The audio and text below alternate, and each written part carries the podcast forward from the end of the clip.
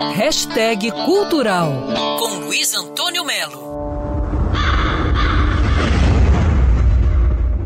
A produção de audiolivros no Brasil continua crescendo muito e agora tem um outro segmento, áudio-conto. Tem também áudio-poema, interpretações dramáticas, típicas de radionovela, como é o caso de O Corvo, de Edgar Allan Poe, que é considerado um dos maiores escritores americanos, apesar de nunca ter ganho um dólar.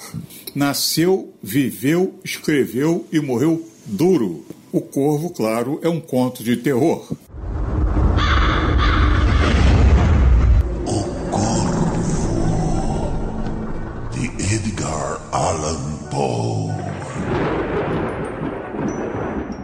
Disse: A porta escancarou. A resenhista Isabela Lubrano, ela destaca. E se você está sozinho em casa depois da meia-noite, meio assustado, meio traumatizado ainda com a morte recente de sua namorada e de repente um pássaro sinistro entra pela sua janela, qual é a reação mais natural do mundo? Obviamente você vai perguntar qual é o nome do animal. Você vai dizer: Ó oh, velho corvo emigrado lá das trevas infernais, dize-me qual é o teu nome. E diz o corvo: Nunca mais a famosa frase Nevermore. Essa frase aqui, esse verso é muito famoso em inglês. Quoth the raven, nevermore. Ou seja, disse o corvo, nunca mais.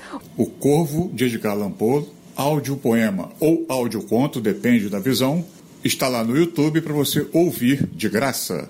Existe uma farta e boa literatura dramatizada e gratuita no YouTube. Vale a pena conferir. Luiz Antônio Melo para Band News FM. Quer ouvir essa coluna novamente? É só procurar nas plataformas de streaming de áudio. Conheça mais dos podcasts da Band News FM Rio.